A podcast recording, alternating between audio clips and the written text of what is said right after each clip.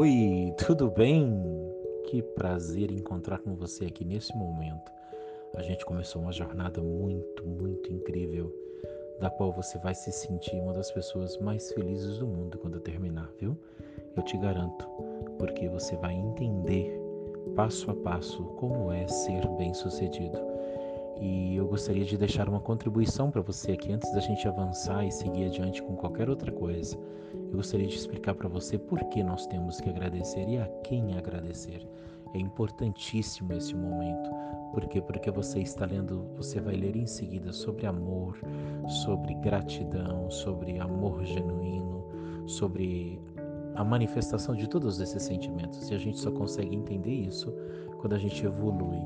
E agradecer não é mais nada do que mostrar gratidão, é render graças, é penhorar, é reconhecer, é compensar de maneira equivalente, é retribuir as pessoas.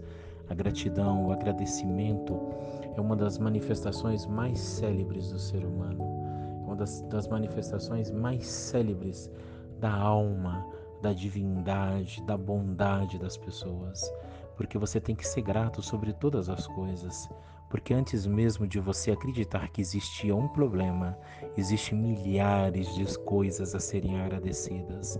O ar que você respira, as plantas, a vegetação, o universo, o mundo que te cerca, o mundo espiritual que te, que te visita, que te alegra, que te cuida, os familiares, o pão na mesa, a família, os amigos, o trabalho. Tem muitas coisas para você agradecer.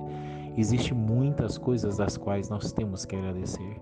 E é comum que as pessoas passem a maior parte da vida delas preocupadas com o que não têm e ansiosas pelo que desejam e nada satisfeitas com o que têm. Agradecer é isso, é parar um pouco, respirar e olhar à volta. Pera lá, antes de eu chorar o que eu perdi, deixa eu ver o que, que tenho comigo e começar a ser grato pela cama que dorme, sim, pela água que bebe, sim, pelo ar que respira, pelo sol que ilumina o seu dia. Olha bem, é maravilhoso todos os dias o nascer e o pôr do sol, a estrela, as, a lua, o anoitecer, o amanhecer, as pessoas, a presença, o carinho, o afeto, o amor que nós temos, que nós podemos manifestar, sentir e propagar na terra, no mundo de uma forma geral. Então, agradecimento vem isso, vem de agradecido, vem de gratidão, vem do latim gratus, que quer dizer agradecido, agradável. Então, quando você manifesta gratidão, você traz para você um equilíbrio, um controle sobre todas as coisas. Não que tudo é bom e não que nada lhe atinja, mas que você entende o sentido e o significado de todas as coisas. Você professa gratidão, você é agradecido, você recebe compensatoriamente, em resposta à sua gratidão. Gratidão é a lei do retorno, é a lei do retorno manifestada pela gratidão. Dá ao mundo o seu melhor, que o mundo lhe dará o melhor. E se não vier melhor, Marcos, não tem problema.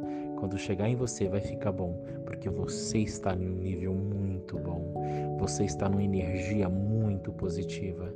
E é muito difícil quando alguém está plenamente positivo, algo lhe tornar negativo. Você não desequilibra, você não desarmoniza, você não perde o feixe, você não perde a conexão com a sua paz, você não perde a conexão com a sua gratidão. Então esse exercício ele tratará sobre isso. E eu gostaria que você se conectasse agora no mais íntimo, no mais profundo de você mesmo. E que você lembrasse de todas as coisas que fazem parte de si mesmo e da sua história, do Deus a quem você professa, da fé a qual você acredita, das pessoas, da família que você tem ou não tem, dos pais que você tem ou não tem, dos filhos que você tem ou não importa. Não importa de que forma é, mas existe gratidão em tudo isso e olha para a sua história, olha para o seu trajeto, olha para as suas conquistas, olha para os seus aprendizados, olha para as suas dores, olha para os seus fracassos, olha para as suas fragilidades e lembre agradecer, porque todas as coisas têm um propósito e quando você entende o propósito das coisas, elas perdem. As coisas positivas aumentam, brilham, incandescem quando você entende o propósito delas. E as coisas negativas, quando vocês entendem o propósito, quando você entende, quando você percebe o propósito daquilo que está na tua vida, você muda a carga energética daquilo. Era negativo, não vai ser mais. Você tem o poder de tornar neutro fazendo o que? Não lhe atingindo mais. Quando alguém fala mal, quando alguém te incita, quando alguém te irrita, quando algo não dá certo, você tem a escolha de se irritar muito e ser muito negativo, receber aquela descarga negativa e se tornar negativo na proporção que ela veio, ou você tem a condição de olhar para tudo com um olhar de agradecimento que vem da coerência, que vem do equilíbrio, que vem da capacidade de gestão e maturidade dos seus sentimentos, da sua vida emocional, da sua vida espiritual e você neutralizar e aquilo vir sobre você e não lhe causar, não lhe causar mal nenhum. Ou ainda você pode ter o poder de transcender e de fazer essa carga ficar positiva e usar isto em benefício do seu crescimento, do seu desenvolvimento, da sua evolução, do seu transcender e de um caminhar melhor ao encontro daquilo que você deseja, podendo ainda transformar os mediadores, os mensageiros e os facilitadores dessas energias negativas. É sério isso, Marcos? É sério. Você pode ter o poder e você pode alcançar a capacidade de que quando alguém vier negativo sobre você, você transformar a energia daquilo positiva para você e positivar a pessoa e ela voltar diferente, reflexiva e pensar: puxa vida, que lição eu aprendi hoje com ele. Nossa, como foi bom. Que lição eu aprendi hoje com ela. Então tudo está no agradecer. Conecte-se com você mesmo, com o seu eu interior, com a sua alma e professe a partir de hoje gratidão. A gente perde minutos, horas e segundos do dia para saber a notícia, a fofoca, quem beijou quem, quem está traindo quem, o que, que vai aparecer na novela e a gente não perde nenhum momento sequer para agradecer. Quantas vezes na semana você agradeceu a comida que está na tua mesa? Quantas vezes na semana você agradeceu a cama quentinha que você tem, ou fresquinho, o ar-condicionado que você liga, o carro que você possui, o salário que você ganha? Pois é, seja grato, porque tem gente chorando, desejando muito menos do que você possui e não tem. Gratidão também é partilhar, é contribuir. Gratidão também é beneficiar. Você viu? Nós falamos ali atrás. Também é beneficiar, é compensar. Compense um pouco do que o universo te deu. Compense um pouco do que Deus te deu. Compense um pouco do que a família te deu. Tua mãe é amorosa, seja amorosa. Teu pai é carinhoso, seja carinhoso. Teu filho é bondoso, seja bondoso. Compense, retribua. Gra agradecimento, gratidão, agradecer. Todas essas coisas são as que fazem a evolução das pessoas a espiritualidade dos seres humanos e a manifestação dessas energias boas. Beijo no coração. A gente se encontra mais lá na frente, tá bom? Um abraço, boa leitura, boa evolução. Fica com Deus.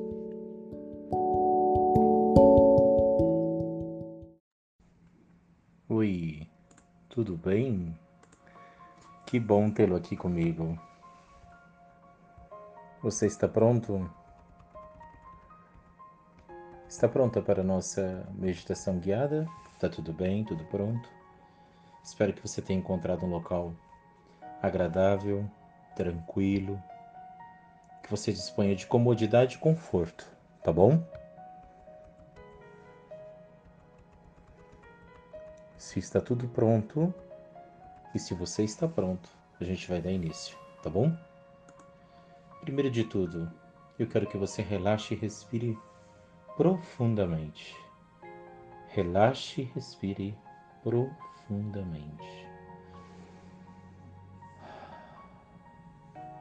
Sem pressa, sem preocupação, sem compromisso, procurando perceber-se na sua respiração. sentir-se cada vez mais cômodo e mais confortável. Mentalmente, eu quero que você pense agora. Nada mais me importa, nem do que foi, nem do que era, e nem do que eu desejava ser. Agora eu estou comigo mesmo, na minha essência, na minha totalidade. Tudo que eu sou, que eu sinto, que eu percebo, está contemplado em mim mesmo. Eu sinto, eu percebo. Tudo que era para ter sido foi, tudo que era para ter sido feito foi feito, realizado e existe. Nada foi certo ou errado, bom ou ruim. Aconteceu o que tinha que acontecer, eu senti o que tinha que sentir, eu percebi o que tinha que perceber. Neste momento eu tomo consciência de que julgar, me condenar, me culpar não mudará o meu passado.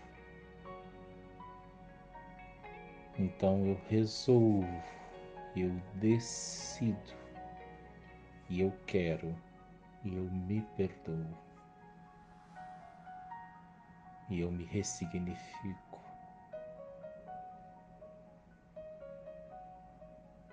E eu percebo e sinto diante de mim todos os acordos que eu fiz ao longo desses anos todos que eu existo, todos os bons e os maus acordos. E agora eu quero que você mentalmente, oralmente falando, professe os teus acordos quando você professar, quando você invocar junto comigo, nós vamos estar invocando alguns acordos teus. Eu quero que você diga primeiro o seu nome. Pronuncie o nome do qual você sabe que é o seu nome, como você gosta de ser chamado. E diga: Eu sou. E diga o seu nome. De novo. Eu sou. Diga o seu nome. E agora eu quero que você diga com firmeza: Eu sou. E diante de mim, agora, eu convido você, sentimento de dor, que há todos esses anos eu te criei, te protegi, te nutri e te respeitei Achei que você era um colaborador. Você até hoje me limitou, me trouxe tristeza, angústia, alimentou meus medos, escondeu minha alegria, me desestabilizou diante dos meus, me fez parecer ser alguém que eu não sou. Mas hoje, ou amanhã, ou daqui uma semana, ou daqui um mês, ou daqui um tempo, mas melhormente agora.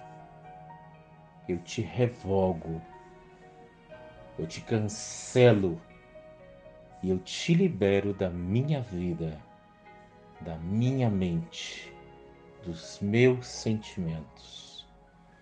Eu te desprendo das minhas emoções. Hoje, agora, eu digo: basta você não me seguirá mais.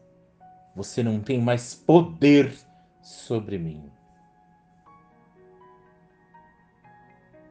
Eu te libero. Muito bem. Você está indo muito bem.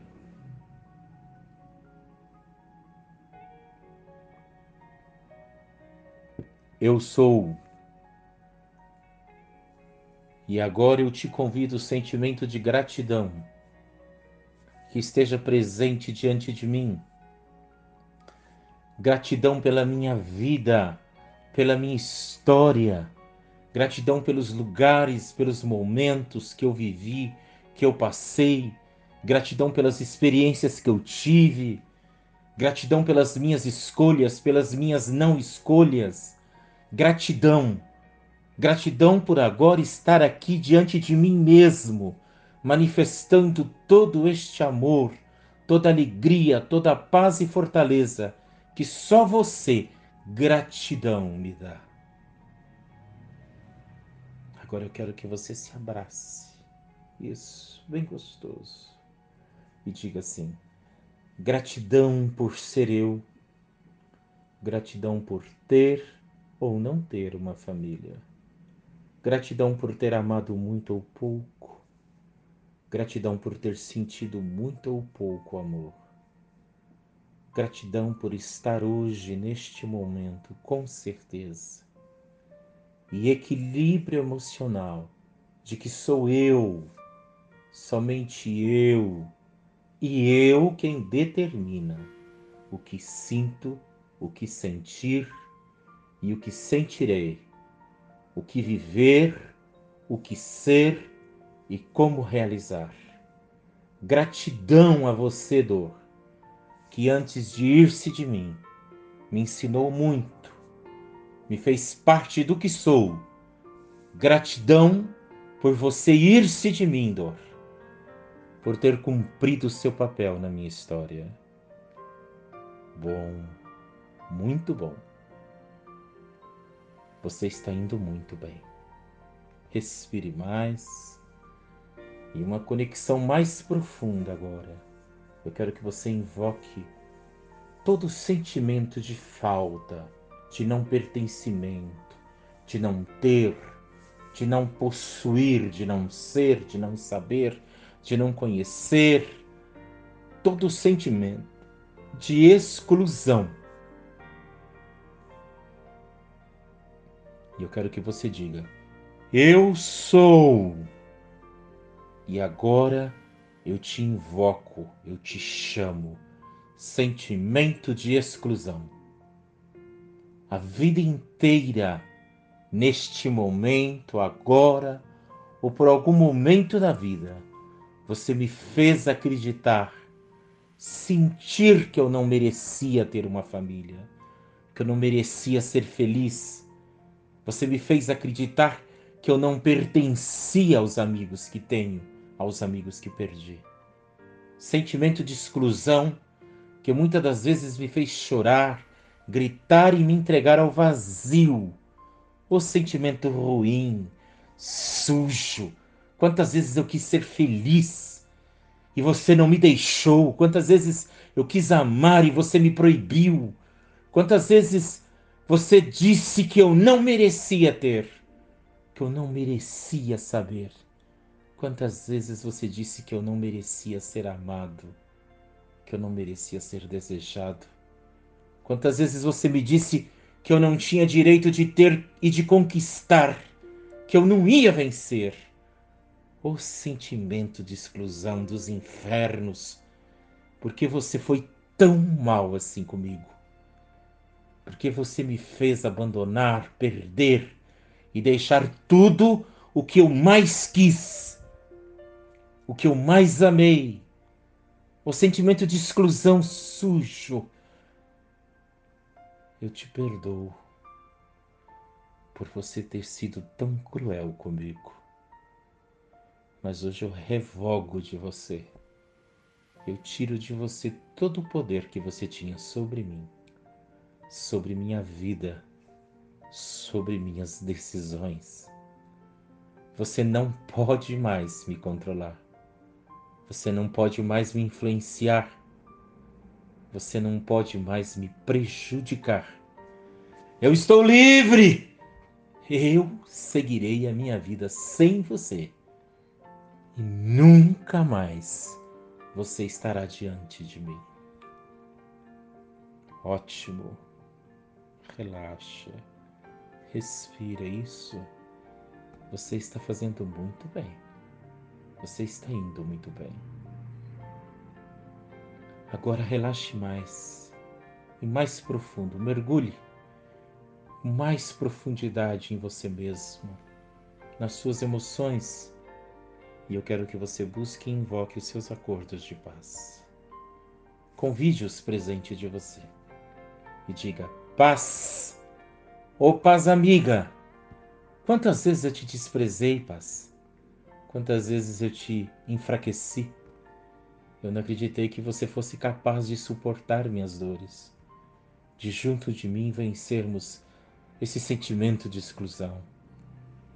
Ô paz amiga, que mesmo calado esteve do meu lado, de braços abertos querendo abraçar-me, hoje eu te reconheço como minha fortaleza, minha amiga, minha irmã, minha companheira. Ô paz, hoje eu te abraço e eu te digo, eu preciso de você. Eu reconheço o seu poder. Eu reconheço e sinto o teu poder, tua força, tua fortaleza. Hoje eu te suplico, eu te imploro, renova comigo os meus acordos. Prometo respirar antes de agir, pensar antes de falar, sentir antes de professar. Ó oh, paz, amiga, querida companheira das horas mais difíceis, onde você pode amenizar, curar, tranquilizar e estabilizar-me. Ô paz amiga, eu te prometo levar você aonde eu for, te apresentar para minha família, para os meus amigos, no meu trabalho, na rua, no campo, no shopping, na igreja. Prometo confessar para todo mundo o nosso vínculo. Prometo honrar e respeitar você na minha vida. Ô oh, paz amiga. Isso. Sinta essa energia de paz forte, reverberante em você. Isso, você está indo muito bem. Você está fazendo muito bem. Agora, num sentimento mais profundo, abrace a si mesmo. Mais uma vez, sinta todas essas energias, sem pressa, com amor, com gratidão, com carinho. Sinta tudo o que você tiver que sentir. Perceba tudo o que você tiver que perceber. Relaxe. Respire. Vou te dar um tempo para você ficar com você mesmo. Já já eu volto.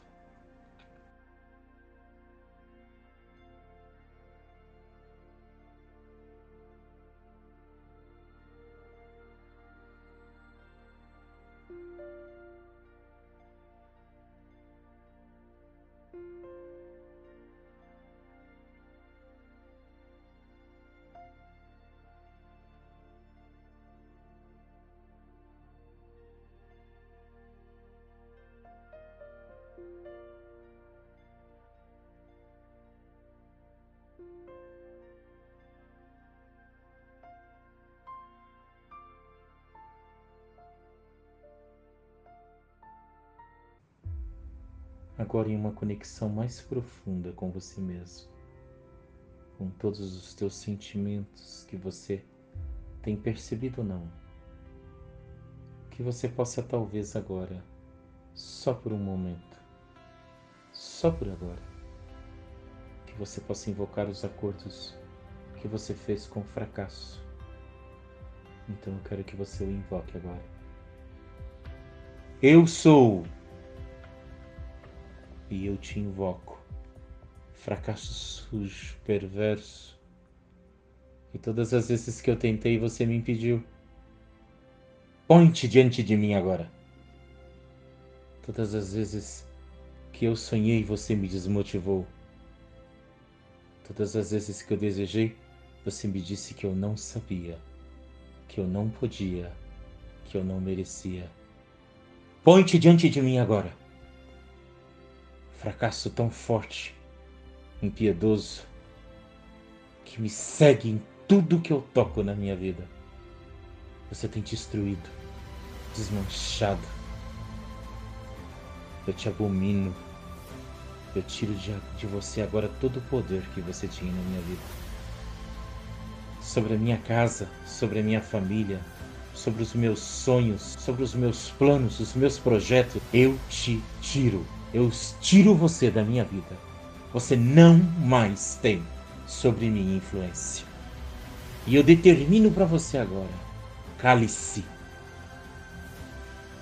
E tudo que você tomou de mim, minha força, minha alegria, minha esperança, meu sorriso, minha paz, meu vigor, tudo o que você minou, me devolva, devolva, devolva minha alegria, devolva, devolva minha felicidade, devolva minha fé em mim mesmo, devolva, devolva meus sonhos, meus planos, devolva minha humildade, devolva minha harmonia, devolva.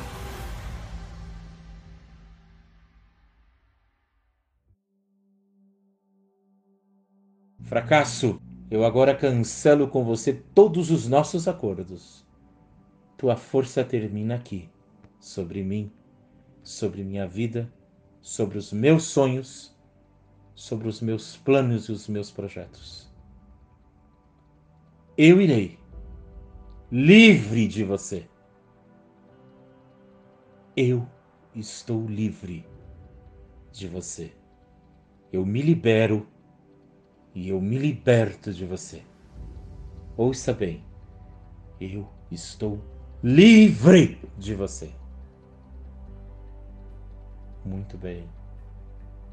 Muito bom. Que forte isso. Sinta a força dessa libertação. Agora, no mais profundo dos seus sentimentos, vai lá no seu coração. Sinta, perceba, busque encontre agora, só por agora, por hoje ou pela vida inteira. Convite estar diante de você o mais nobre, o mais poderoso de todos os teus sentimentos. Vamos juntos chamar Ele. O perdão, o perdão amado, perdão querido, abraça-me, perdão, cuida de mim, me cura, me consola me fortifica perdão. O perdão amigo, quantas vezes você me mostrou o melhor caminho, o melhor destino, mas eu duvidei dos teus conselhos, eu não confiei em você. O perdão amigo, mesmo quando eu me fiz de desentendido, você não desistiu. Mesmo quando eu fiquei endurecido, você não se distanciou. Sempre esteve à minha volta sempre esteve perto de mim, pronto, disposto a me dar a sua força. Oh, perdão, amigo, eu me rendo, eu me entrego e eu aceito os teus acordos da minha vida. Me cura, me ressignifica, me transforma.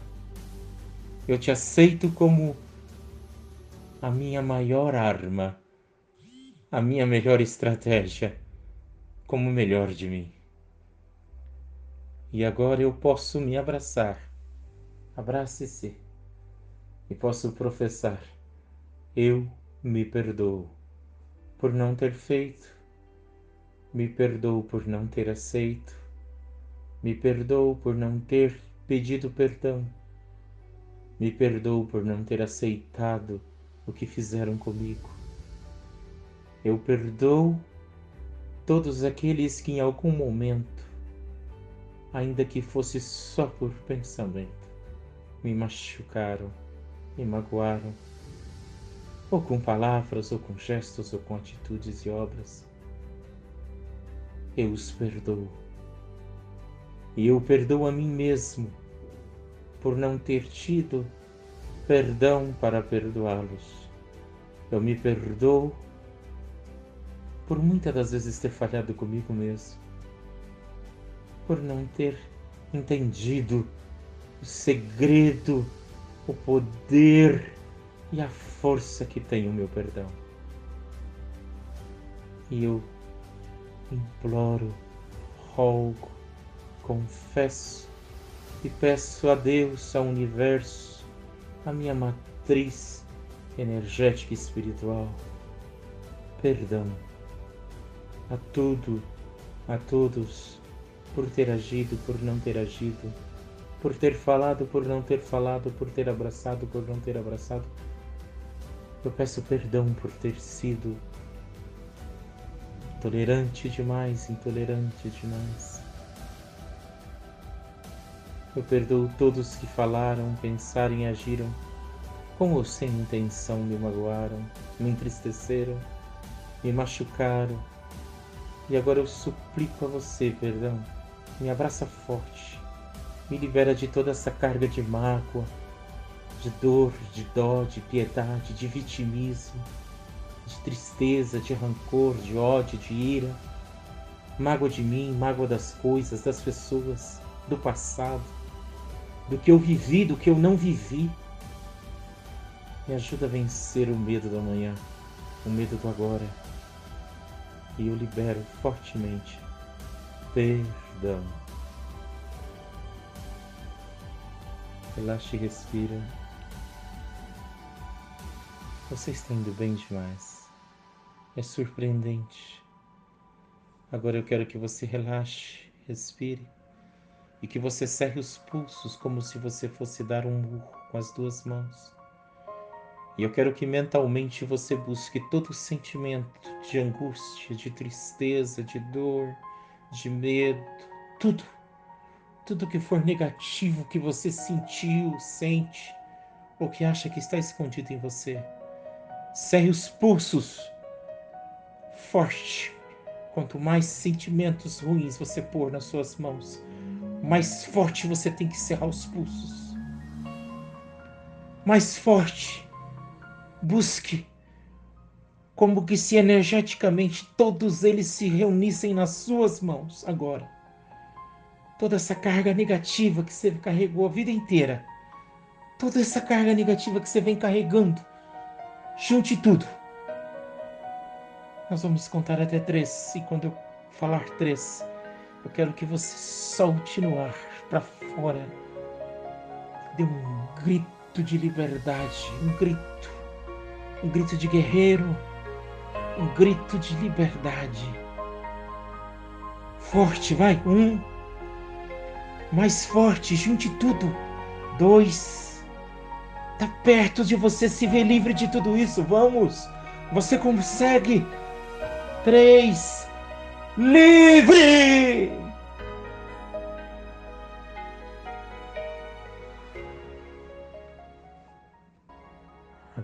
Relaxe e respire profundamente. Solte o seu corpo. Deixa seu corpo relaxar. E agora repete comigo calmamente. Agora eu sei que nada mais do passado me magoa, fere ou prejudica. Eu posso, eu pude e eu sempre poderei perdoar, ser grato, sentir paz comigo mesmo, com a minha vida, com a minha história. Agora eu sei que tudo faz parte de um plano maior, de um momento maior, de um dia maior. Tudo faz parte do agora. Então, tudo que foi, foi por motivos que hoje eu percebi. Agora eu compreendi e ainda entenderei e compreenderei. Mas só me aconteceu o que teve que acontecer, o que eu permiti, o que eu entendi, o que eu senti, nem bem nem mal. Só foram lições. Hoje eu as compreendi. Agora eu sei eu posso fazer comigo novos acordos. E a cada dia, mais e mais, romper com os velhos acordos. Eu posso dar poder aos meus bons acordos. E eu posso cancelar, tirar e impedir que tenha poder todos os acordos que já não servem mais para mim. Respire, alongue os braços, mexa o corpo, alongue esse pescoço. Respire mais, solte-se, como um pássaro que vai estender as asas para alçar um voo bem alto, bem grande. Volte e se abrace e diga: Eu me sinto, eu estou, eu sou livre. Isso. Muito bom. Relaxe respire. Sinta-se, perceba-se. Agora nós vamos contar até três para você abrir os olhos e se desconectar dessa meditação. Conte comigo devagar, sem pressa. Um. Perceba a sua volta.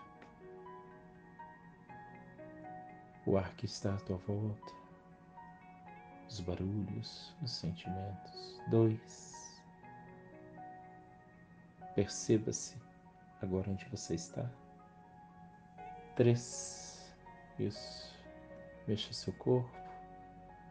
Abre os olhos devagar. Olhe-se, perceba-se. E agora eu te digo: seja bem-vindo ao novo dia da sua vida. Seja bem-vindo ao novo fascículo da sua história. Gratidão meu muito obrigado e o meu sincero respeito por você ter feito comigo essa meditação.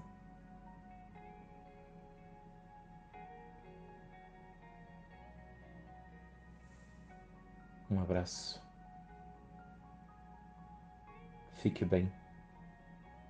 Sinta-se bem. Gratidão. Gratidão. Vou deixar aqui uns segundos. Só essa música de fundo para você curtir esse momento. 30 segundos, tá bom? Gratidão.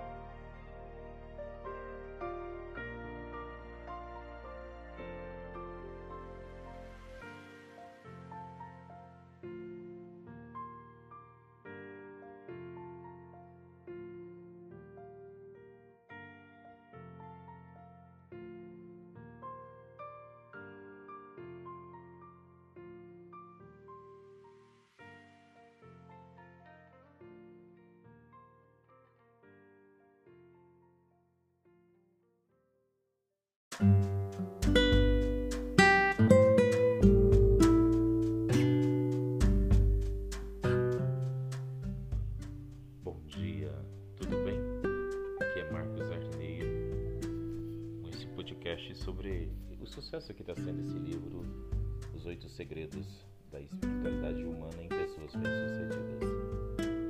Quando eu tive o insight e a inspiração de fazer este livro, eu busquei tratar sobre ele a minha experiência, a minha vivência, o meu conhecimento com pessoas, com situações e com momentos dos quais somos todos nós bem-sucedidos. Encontrar dentro deles um parâmetro, um padrão, uma estrutura lógica, clara, precisa, de que todos aqueles que despertados forem por este livro, todos aqueles que tocados forem por este livro, que puderem perceber na essência deste livro os movimentos que ele pode gerar em suas vidas, os movimentos que eles podem gerar em seus sentimentos, em suas percepções, desde sua espiritualidade até os mais remotos recantos da vida dessas pessoas, possam também ser bem-sucedidas.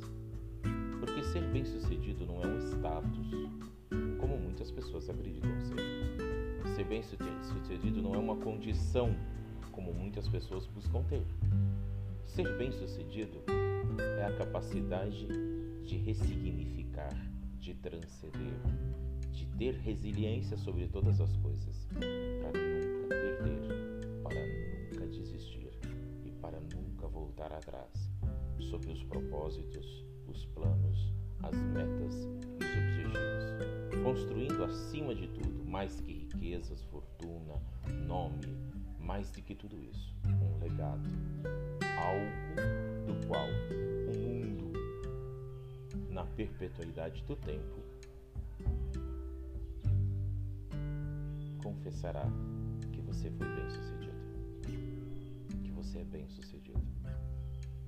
A gente começa a descobrir que bem sucedido na explanação da palavra, na extensão dela, se você a expandir ao máximo da sua potência, você vai descobrir que é mais do que riquezas e fortunas, é mais do que beleza, é mais do que glória, é mais do que nome, é mais do que status e aparência física.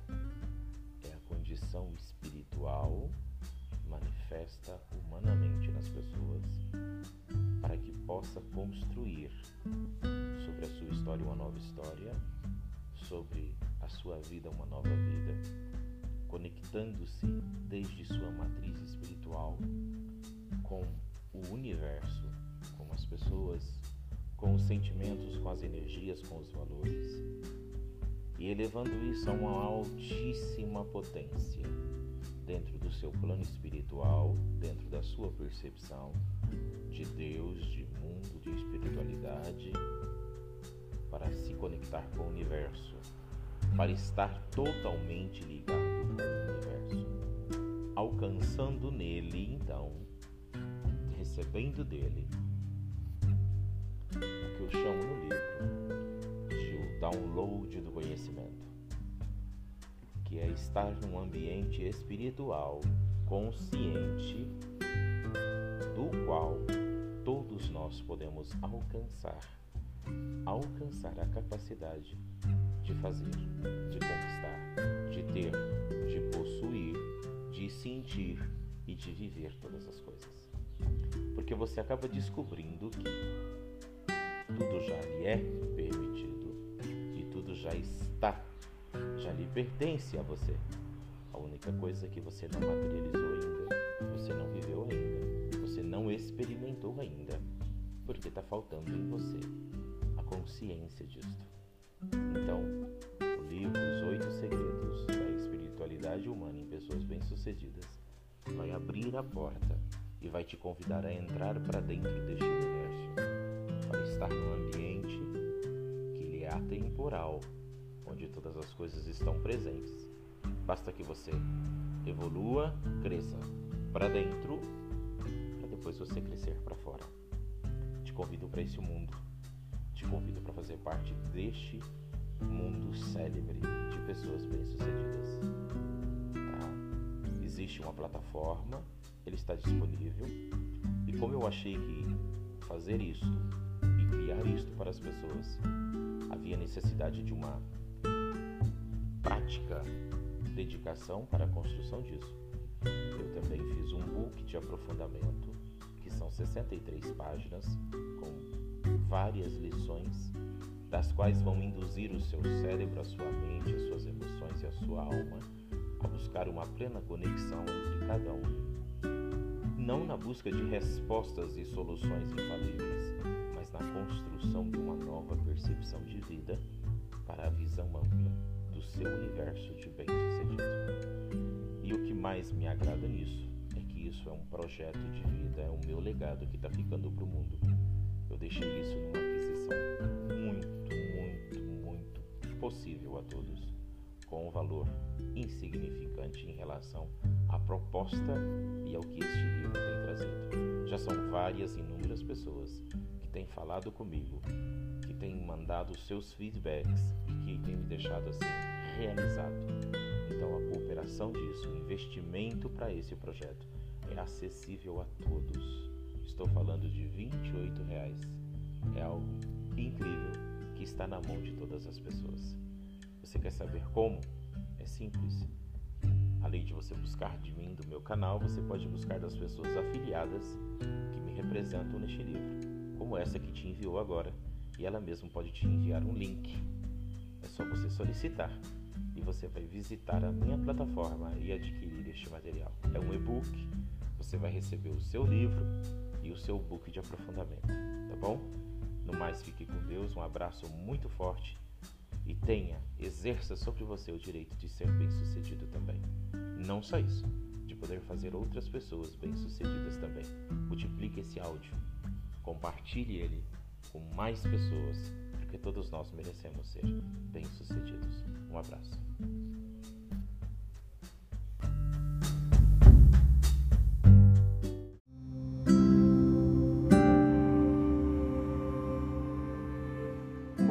Queridos do coach de relacionamento.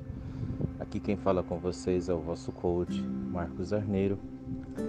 E hoje eu quero conversar diretamente com vocês, um áudio gravado diretamente para esse grupo querido dessas pessoas que acreditam, que necessitam e que confiam no nosso trabalho. A primeira coisa que eu quero que vocês façam hoje, a gente vai fazer uma ferramenta online muito simples. Quando você ouvir este áudio, quero que você pegue um papel e caneta, tenha à sua disposição, para a gente fazer um exercício prático bem simples. Vou dar uns minutinhos para vocês para pegarem esse papel e essa caneta.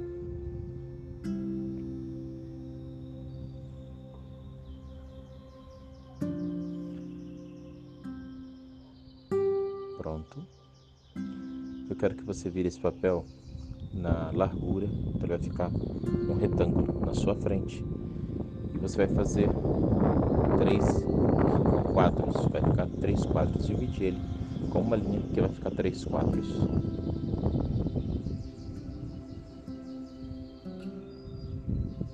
Depois que ele tiver dividido os três quadros,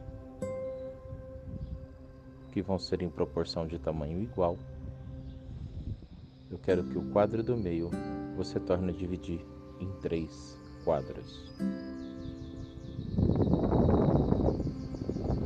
Bom, agora nós temos do lado direito e do lado esquerdo dois quadros grandes e no meio a gente tem três quadros menores. Ok? A gente vai começar do quadro central dos menores. Então você vai contar o primeiro quadro grande, o segundo quadro pequeno. Né? Primeiro quadro grande, o próximo é um quadro pequeno, aí vai ter um outro quadro pequeno. É este quadro pequeno que eu estou dizendo. Contando de qualquer lado, ele é o terceiro quadro. De lá para cá, um quadro grande, um pequeno, é ele. De cá para cá, um quadro grande, um pequeno, é ele. Esse central, você vai escrever nele sua grande meta e o seu grande sonho a ser realizado. Eu quero uma meta temporal, eu quero uma meta mediana, eu quero uma meta realizável e eu quero uma meta que se possa concluir no máximo em 90 dias. Eu não quero as grandes metas iracundas, como nós falamos. Eu não quero aquela meta, ah, eu quero comprar uma casa, ah, eu quero melhor quadruplicar o meu salário. Isso vai depender de anos. Gente quer uma coisa que você possa realizar em 90 dias. Talvez uma meta emocional. Quero vencer a minha ansiedade. Quero controlar o meu estado emocional. Quero estar pronto para amar a mim mesmo. Quero poder sentir-me mais seguro e confiante com as pessoas. São metas assim. Estes estilos de metas que eu estou falando.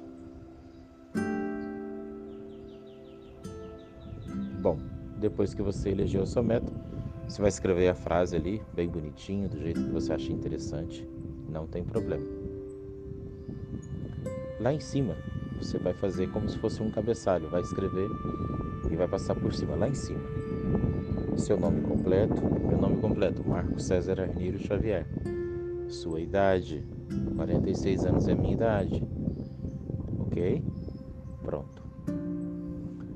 Primeiro quadro, à sua esquerda, você vai colocar um título em cima dele e vai colocar lá, bem claro. O título vai ser Minhas Grandes Dificuldades.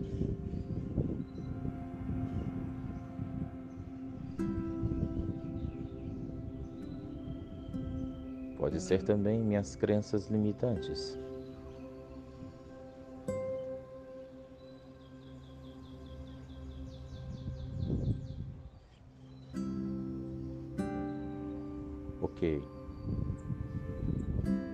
Vai enumerar abaixo do título de 1 a 10. E a ideia é que você escreva suas 10 principais dificuldades ou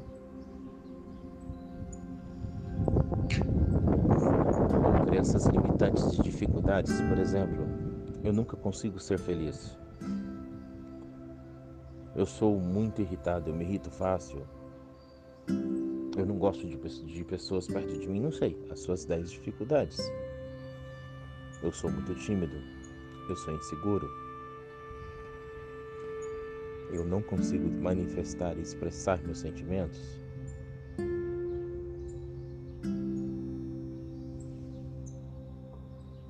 Eu me entrego demais às pessoas? Eu desconfio demais das pessoas? Falo sem pensar? Não sei. Mas são coisas assim que você vai entender e interagir. Ok. Depois que você escrever as suas 10 dificuldades. E se você não conseguir escrever todas elas agora, não tem problema. Esse áudio está aqui para você e você vai fazer ele ouvir quantas vezes for preciso, com calma. É só uma orientação. Já no quadrado maior da direita, de lá para cá, você vai escrever lá em cima. Meus pontos fortes, minhas qualidades, minhas crenças poderosas, um dos títulos que, que mais encaixar com você, que mais identificar a sua personalidade. E vai enumerar até 10 e vai colocar ali as suas 10 qualidades, seus 10 pontos fortes, suas 10 crenças poderosas. Por exemplo, reconcilio fácil, eu sou humilde, eu sei ouvir, eu sou sensível. Não sei. São as suas 10 qualidades.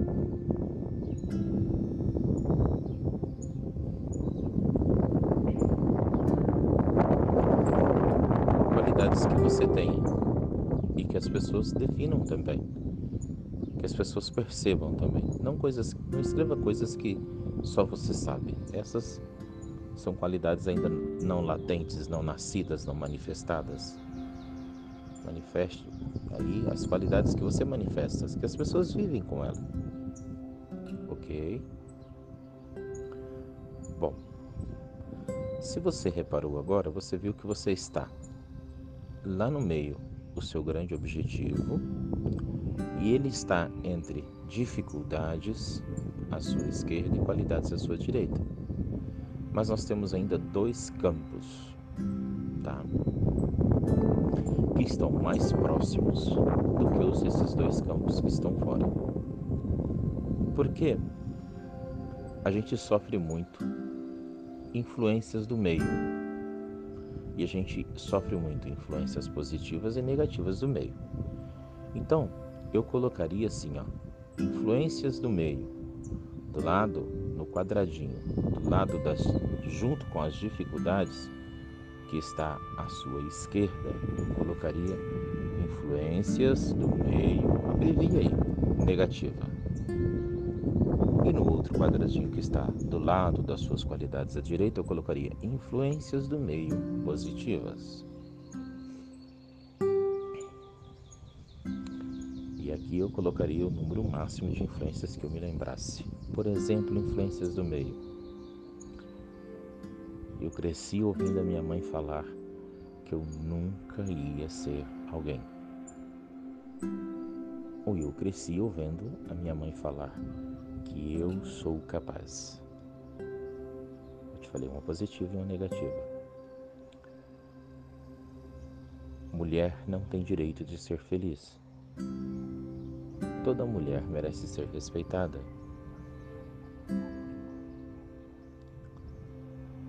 Pessoas morenas, pessoas negras não são bem-vindas. Ser negro é uma questão de tom de pele. O que importa é a alma. Vamos fazer uma outra frase com esse sentido. Negro não é valorizado. Mais do que cor, neste mundo vale a nossa essência. Vocês entenderam que eu fui falando, positivo e negativo? São aquelas coisas que vocês ouviram a vida inteira, que motivaram ou desmotivaram vocês escreva todas elas. Bom, agora eu vou explicar para vocês uma coisa.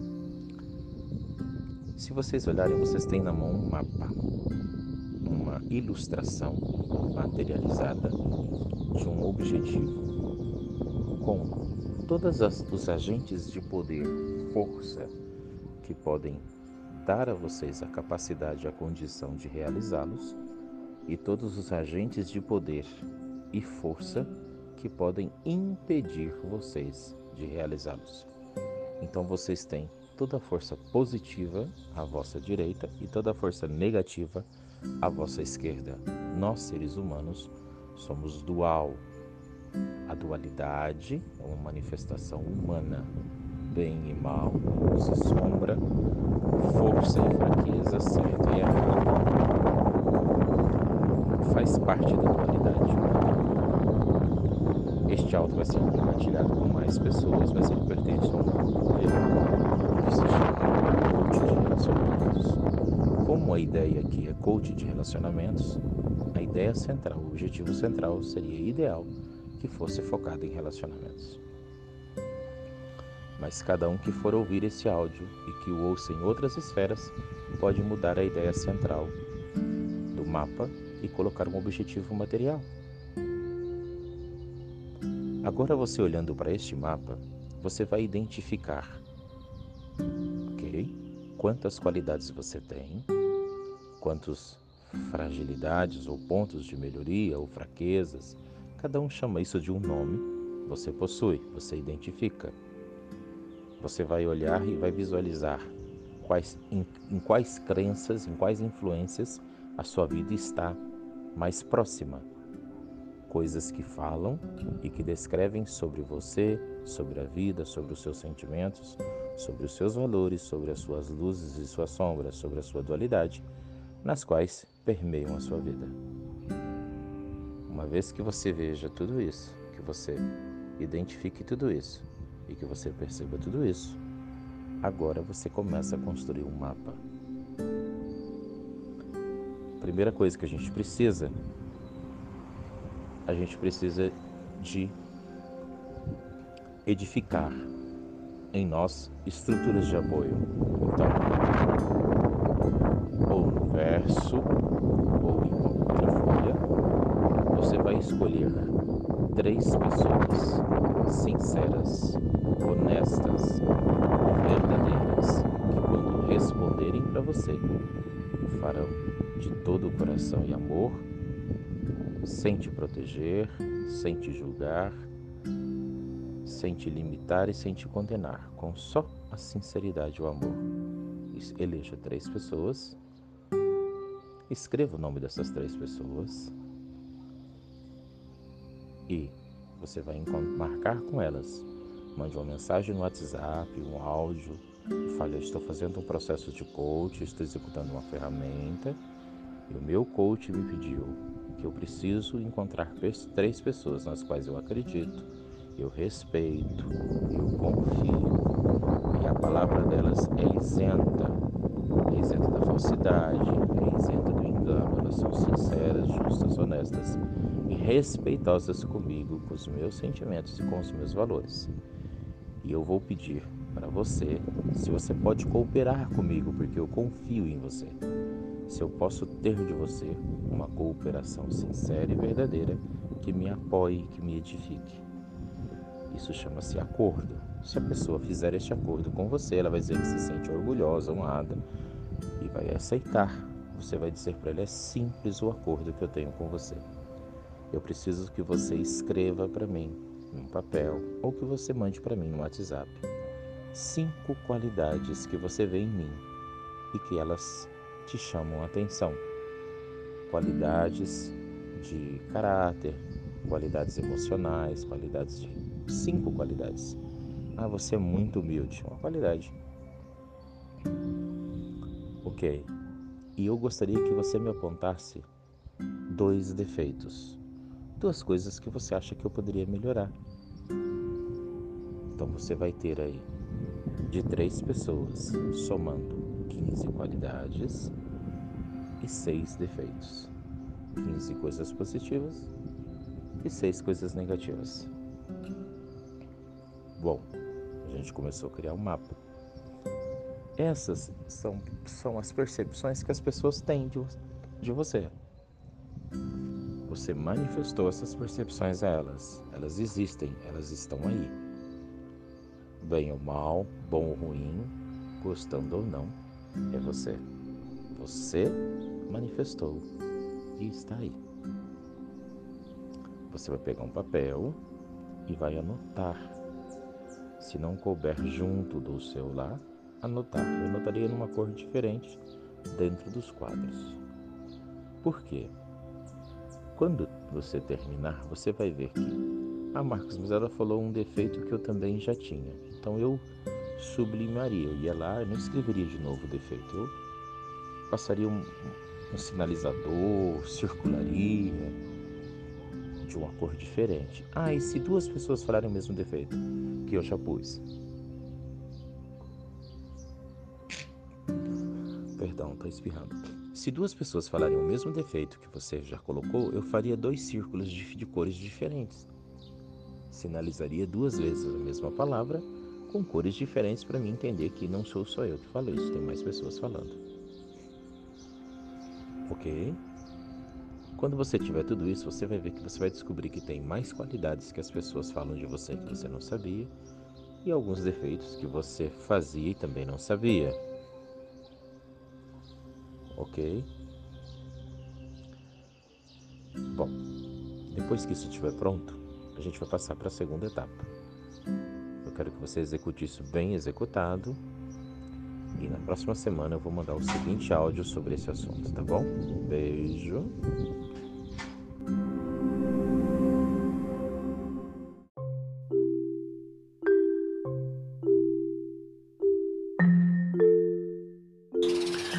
Oi, tudo bem com você?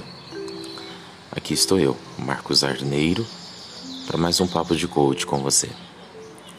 E hoje eu gostaria de falar sobre dor. Muitas das vezes, com certeza você ou alguém que você conheça, familiar, amigo, próximo de você, você já tenha percebido, visto, experimentado que essas pessoas vivem situações que são condicionantes, que dependem do momento e da vida que elas tiveram. Quantas pessoas que você conhece que perderam o brilho, a luz, estão amarguradas, tristes, se isolaram, não sorriem mais, não são mais as mesmas pessoas, não possuem mais as mesmas características, os mesmos aspectos.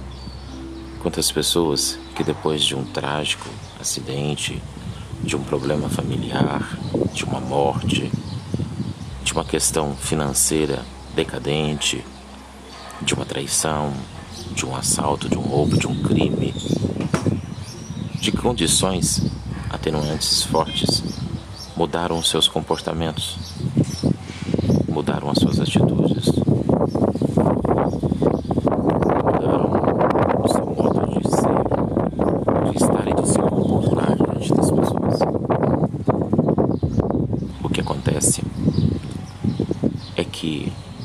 A gente vai falar de algo metaforicamente físico para explicitar algo emocional.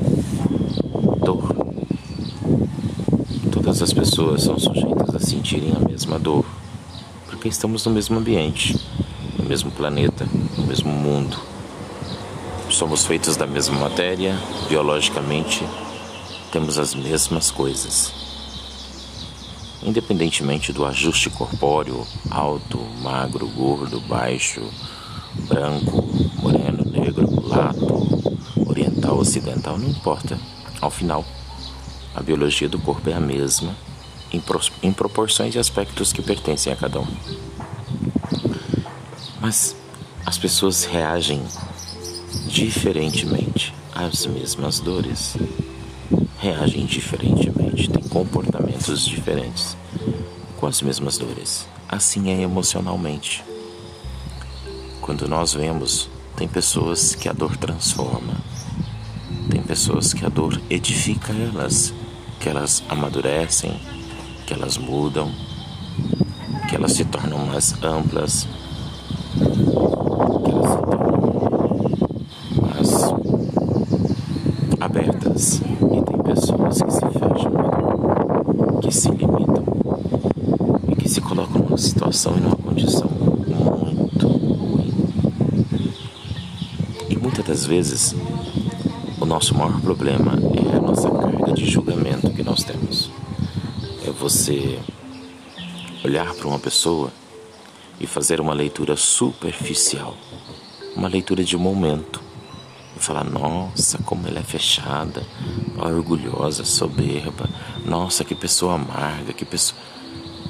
Você está lendo a superfície da manifestação das dores das pessoas, mas você não está sabendo a profundidade, o que causa naquela pessoa, o que tem causado, o que construiu, o que edificou, o que fez ser aquela pessoa daquele jeito. Isso tem a ver com a sua história com a sua trajetória. Isso tem a ver com as experiências experimentadas nas dores vividas de cada um. Então, qual que é o conselho, Marcos? O conselho é que nós conhecemos mais a história das pessoas e menos a reação. Que nós nos preocupemos mais em conhecer a sua história para entender as suas ações e atitudes porque é no veneno que está o antídoto, que está a cura, é no problema que está a solução. É do lado, é junto. Então, pai, mãe, irmão, amigo, pessoa, se alguém da sua família tem tido manifestações ou está tendo, ou teve, ou tem, que são aversas à realidade do universo, distante, amargo, rebelde, rebelado, é depressivo ou envolvido com droga, ou com... não importa quais são as ações, as atitudes, mas que são contrárias. Pode ter certeza que existe uma dor latente aí dentro, tão forte tão insolúvel para aquela pessoa, que ela reaciona assim como proteção, distanciando as pessoas para não verem a sua fragilidade. Numa metáfora mais evidente, é aquela pessoa que faz uma roupa e que cria um detalhe para disfarçar algo que ela acha que não é bem-vindo no corpo dela. Faz um detalhe na roupa para chamar atenção para aquela parte do corpo que para ela é bonita. Tirando o foco de outras partes que não são bonitas. Então existem pessoas que no auge da sua dor, dos seus problemas, elas criam uma ação, elas se rebelam, elas criam uma atitude para que nós foquemos naquela atitude e ela disfarça a fragilidade dela atrás dali. Muitas vezes o teu filho é a ferramenta que ele achou para se comunicar com você. Foi essa rebeldia, foi essa rebelia, foi essa brutalidade. Ele está querendo dizer para você que ele está com uma dor que ele não consegue curar. E está tentando chamar sua atenção. O segredo sempre vai ser comunicação. Mas é muito difícil, porque todas as vezes que nós nos sentamos para comunicar com as pessoas, a gente leva julgamento, juízo, crítica, observação. A gente quer ensinar, a gente quer corrigir. Em vez de abraçar, afasta a pessoa. Então, se alguém está com dor, se alguém está com alguma situação, alguma condição difícil, e você vai se pôr à mesa com ele, para ele confiar em você, sem julgamento, sem juízo, sem correção. Este não é o momento de você dar aula, de você ensinar, de você orientar, de você aconselhar. É o momento de ouvir. Ouve com verdade e sinceridade. Olha nos olhos, acompanhe o raciocínio, abre o seu coração e doa o melhor que você tem. Em silêncio. E se você tiver que falar, conte uma experiência sua de fragilidade, de dor, para que a pessoa se sinta igual. Porque muitas das vezes as pessoas se sentem diferentes e falam: Eu sou tão fraco e tão frágil. Aí ela vai descobrir que você também tem fragilidades. Dar a ela confiança, certeza e segurança para expressar com você melhor. Vamos falar de dor essa semana. E esse é o primeiro áudio sobre dor. Então, a partir de hoje, Tira todo o seu julgamento de todas as pessoas e tenta descobrir em cada uma delas qual dor tem causado nelas essas deformidades de caráter, de conduta, de postura, de manifestação e de expressão humana. Tá bom? É muito bom estar aqui com você. Espero que você tenha gostado desse papo de hoje. Primeiro a gente tem que identificar a dor, depois trabalhar a cura. Beijo.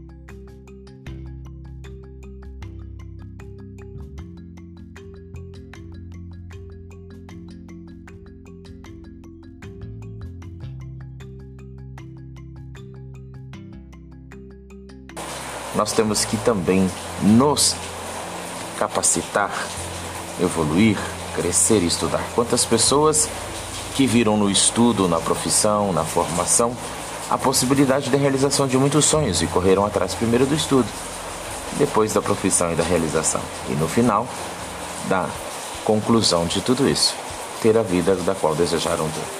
Quantas pessoas estudaram horas e horas e horas a finco para passar num simples vestibular? Para hoje ser um juiz federal. Um exemplo de meta. Bom, o que acontece é que nós temos que trabalhar uma meta.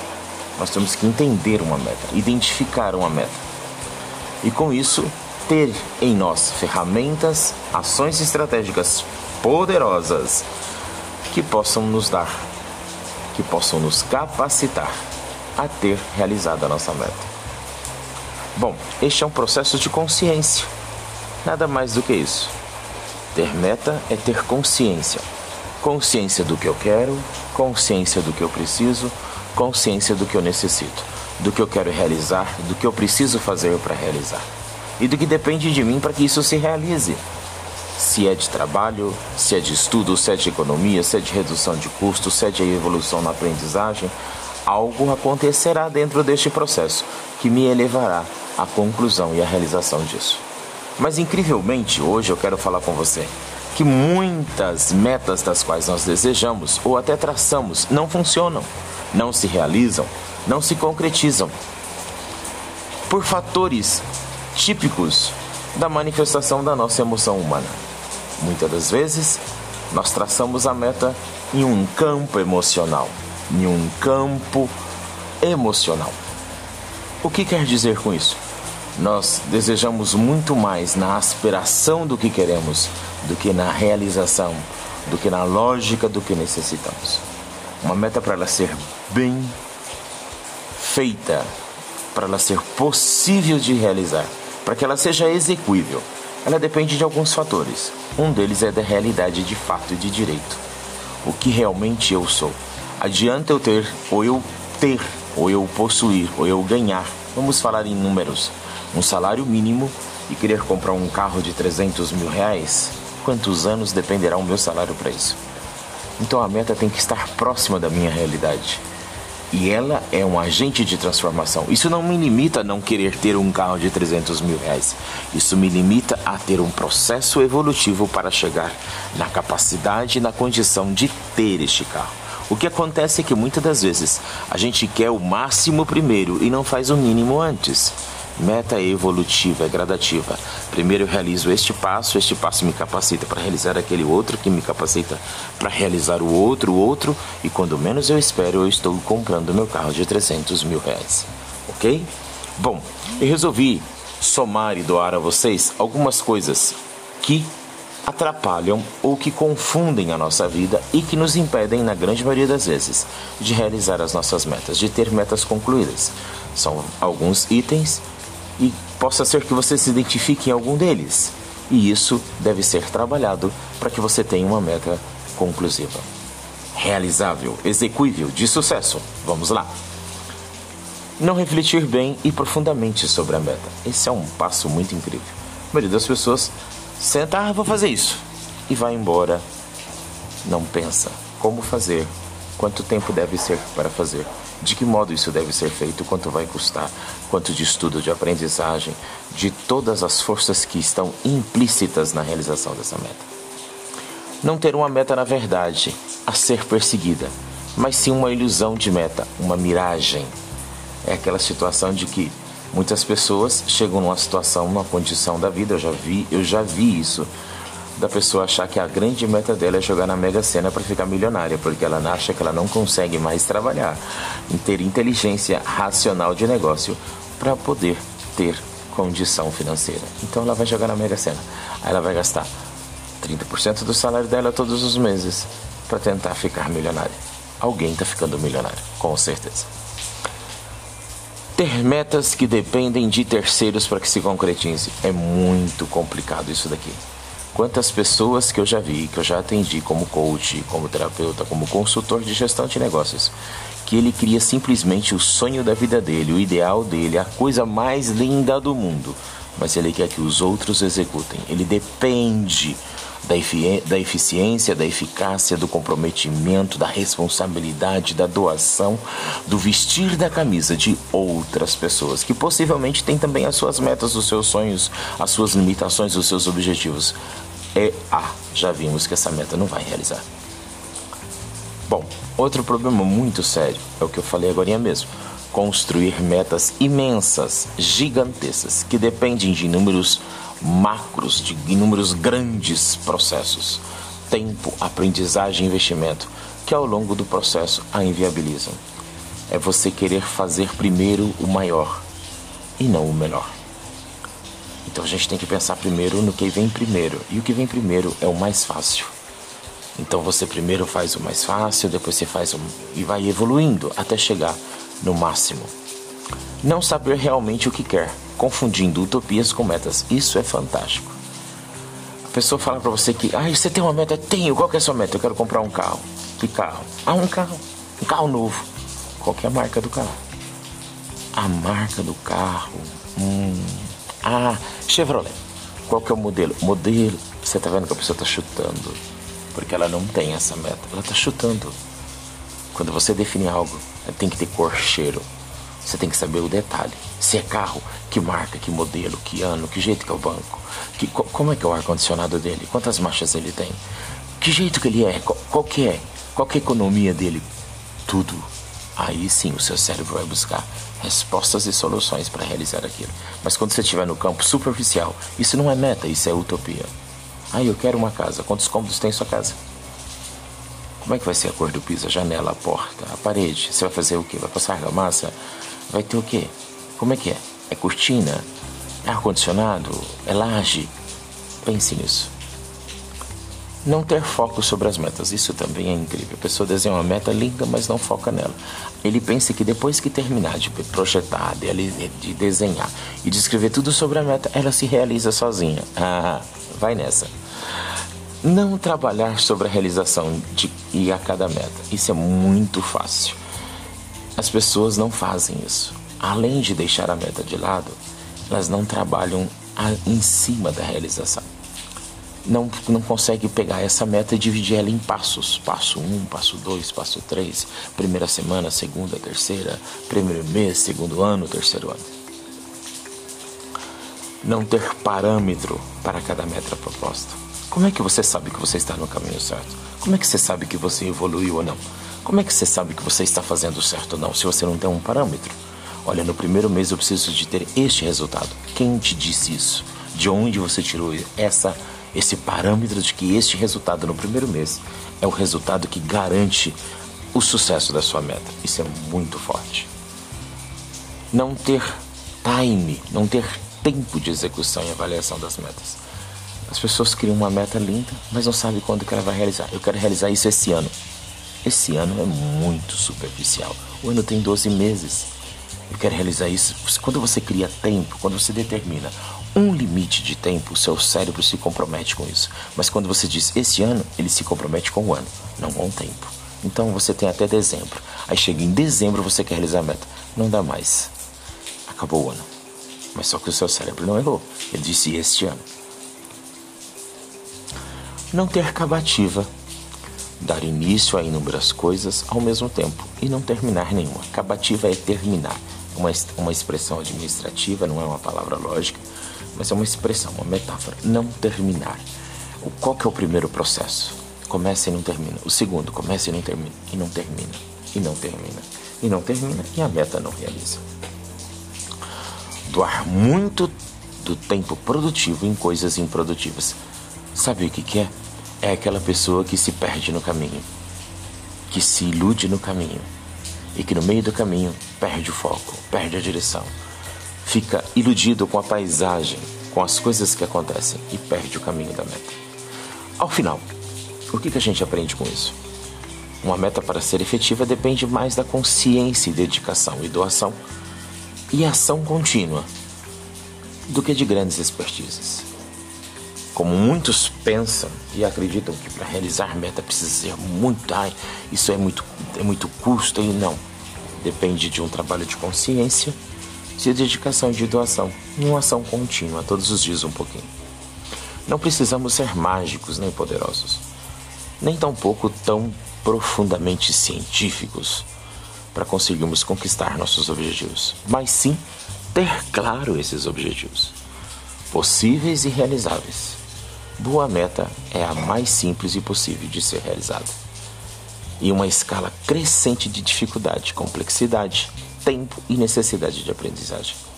Isso é incrível. Acredite, uma meta nada mais é do que passos a ser seguido em uma jornada de descobertas. É isso que eu queria falar com vocês hoje. Tenham um bom dia e a gente se encontra por aí. Tchau.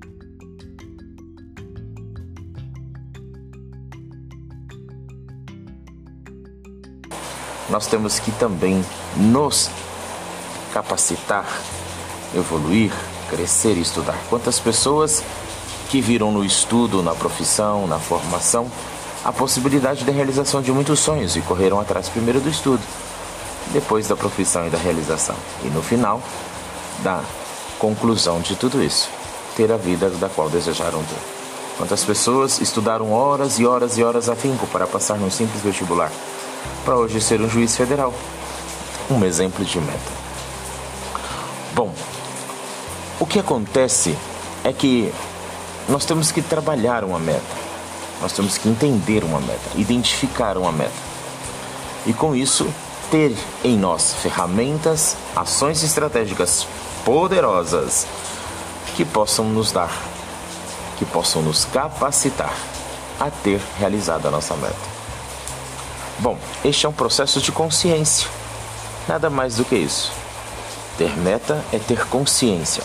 Consciência do que eu quero, consciência do que eu preciso, consciência do que eu necessito, do que eu quero realizar, do que eu preciso fazer para realizar e do que depende de mim para que isso se realize.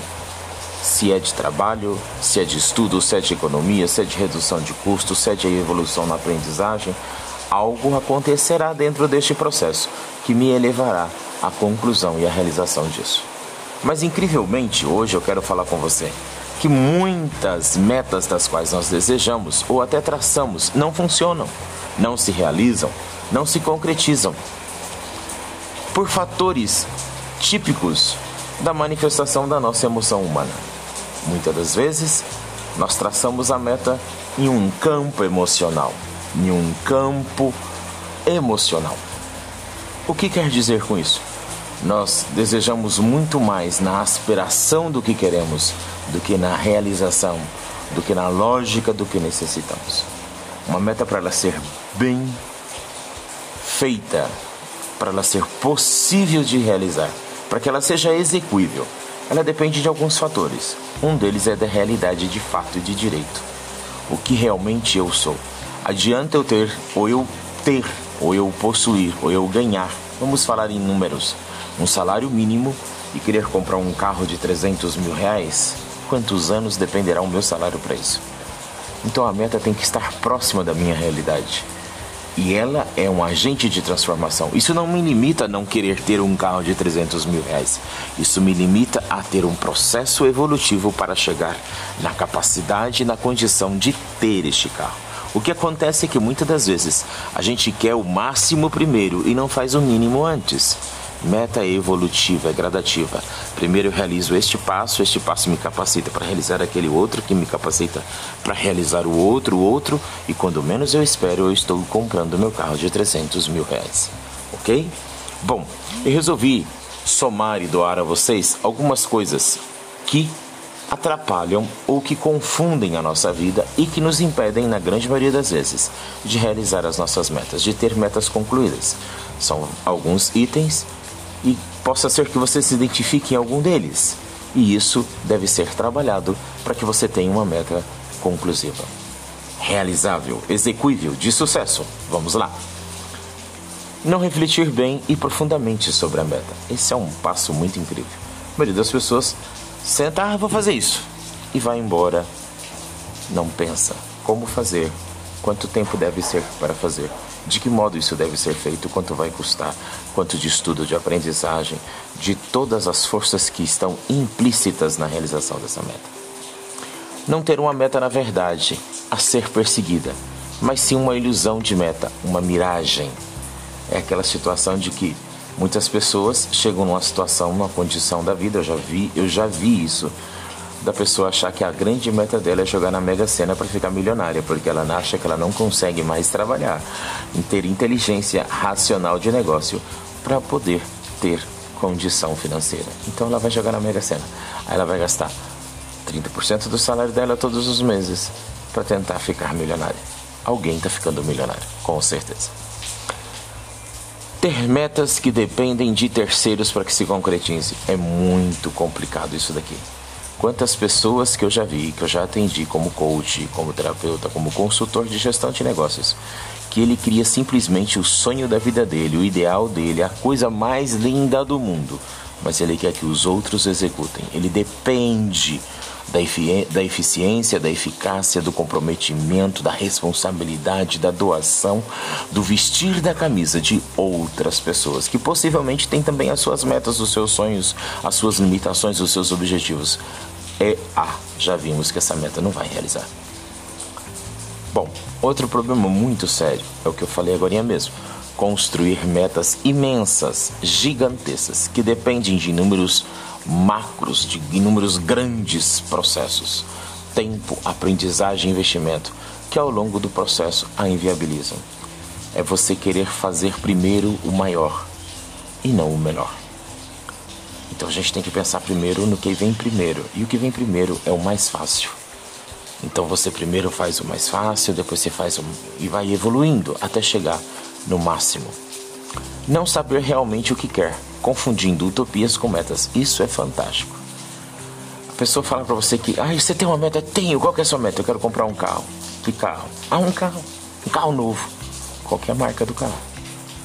A marca do carro. Hum. Ah, Chevrolet. Qual que é o modelo? Modelo. Você tá vendo que a pessoa tá chutando. Porque ela não tem essa meta. Ela tá chutando. Quando você define algo, tem que ter cor, cheiro. Você tem que saber o detalhe. Se é carro, que marca, que modelo, que ano, que jeito que é o banco, que, como é que é o ar-condicionado dele, quantas marchas ele tem, que jeito que ele é, qual, qual que é, qual que é a economia dele, tudo. Aí sim o seu cérebro vai buscar respostas e soluções para realizar aquilo. Mas quando você estiver no campo superficial, isso não é meta, isso é utopia. Aí eu quero uma casa. Quantos cômodos tem sua casa? Como é que vai ser a cor do piso, a janela, a porta, a parede? Você vai fazer o quê? Vai passar argamassa? Vai ter o quê? Como é que é? É cortina? É ar-condicionado? É laje? Pense nisso. Não ter foco sobre as metas, isso também é incrível. A pessoa desenha uma meta linda, mas não foca nela. Ele pensa que depois que terminar de projetar, de, de desenhar e de escrever tudo sobre a meta, ela se realiza sozinha. Ah, vai nessa não trabalhar sobre a realização de e a cada meta. Isso é muito fácil. As pessoas não fazem isso. Além de deixar a meta de lado, elas não trabalham em cima da realização. Não, não consegue pegar essa meta e dividir ela em passos. Passo 1, um, passo 2, passo 3, primeira semana, segunda, terceira, primeiro mês, segundo ano, terceiro ano. Não ter parâmetro para cada meta proposta como é que você sabe que você está no caminho certo? Como é que você sabe que você evoluiu ou não? Como é que você sabe que você está fazendo certo ou não se você não tem um parâmetro? Olha, no primeiro mês eu preciso de ter este resultado. Quem te disse isso? De onde você tirou essa esse parâmetro de que este resultado no primeiro mês é o resultado que garante o sucesso da sua meta? Isso é muito forte. Não ter time, não ter tempo de execução e avaliação das metas. As pessoas criam uma meta linda, mas não sabem quando que ela vai realizar. Eu quero realizar isso esse ano. Esse ano é muito superficial. O ano tem 12 meses.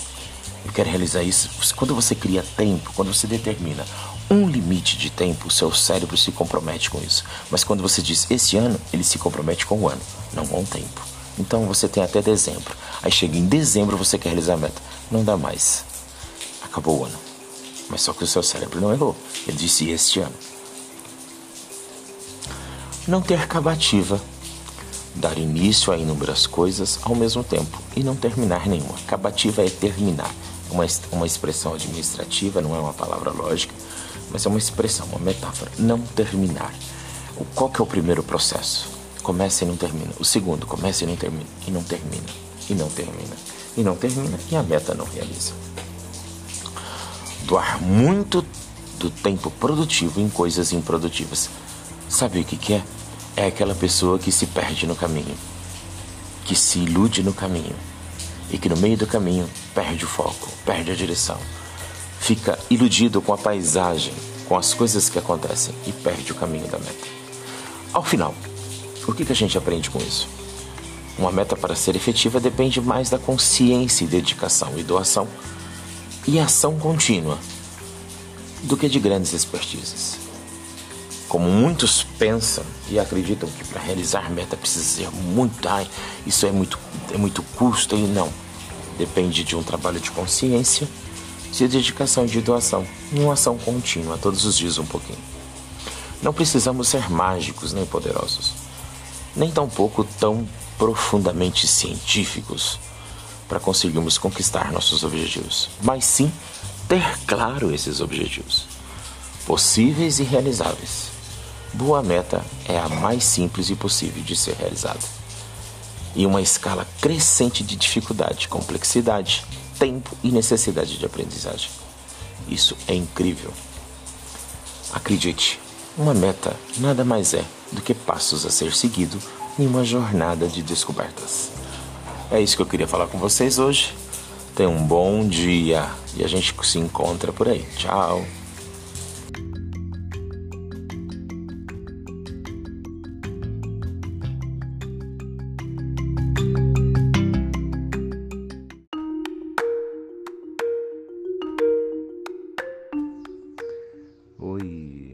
Tudo bem com você? Comigo está tudo bem. Aqui estou eu, Marcos Arlineiro, para mais um papo de coach com você. O que nos faz e o que nos move? Tem dias que eu fico pensando e refletindo, né? O que move as pessoas? O que faz com que as pessoas despertem pela manhã e enfrentem suas vidas, seus desafios, seus planos, seus propósitos, seus problemas? O que faz com que as pessoas saiam às ruas, pegam coletivos, ônibus, trem, caminham a pé, de bicicleta, saem com seus carros? O que faz com que as pessoas enfrentem horas e horas árduas de trabalho, de sol, de cansaço, em múltiplas tarefas, umas menos, outras mais instigantes, umas menos, outras mais exaustivas, tarefas físicas, tarefas mentais, o que faz com que as pessoas decidam, simplesmente optem, desejem e sejam felizes. E que façam isso diariamente, todos os dias, continuadamente, sem medo, sem, sem receio. O que faz com que as pessoas é, sejam quem elas são? O que faz? que faz das pessoas serem quem são.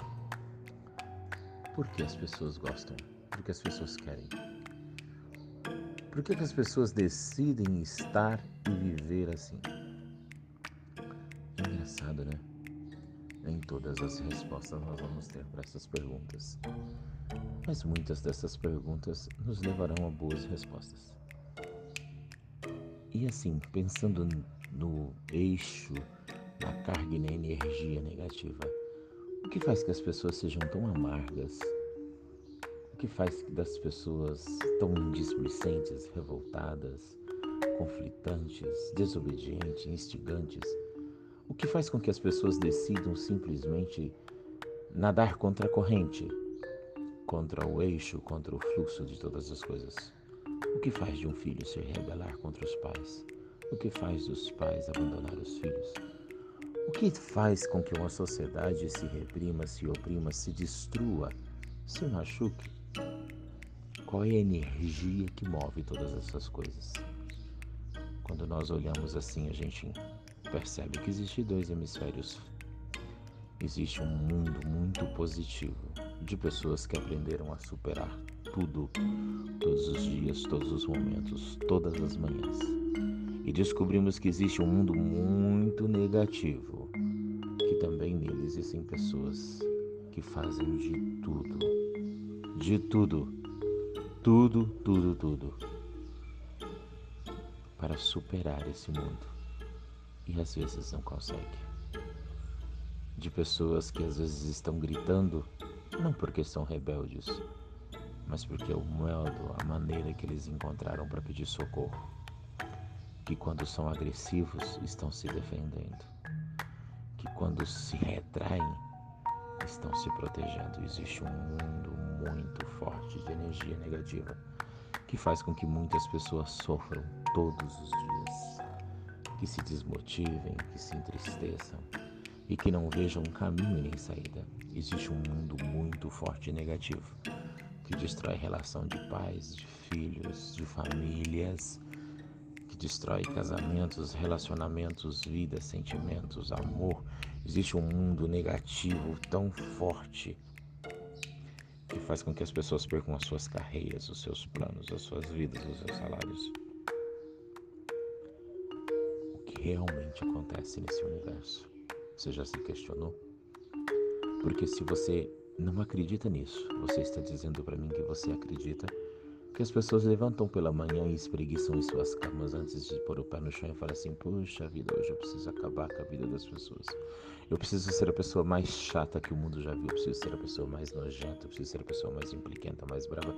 Ou então dizer: Nossa, eu preciso ser a pessoa mais feliz que tem no mundo. Eu vou sorrir, eu vou cantar, eu vou abraçar todo mundo. Opa, não pode abraçar, nós estamos na pandemia. Mas eu vou ser uma pessoa incrível. Não. As pessoas as pessoas não decidem fazer o mal para ninguém. Elas não fazem muitas das vezes por vontade própria.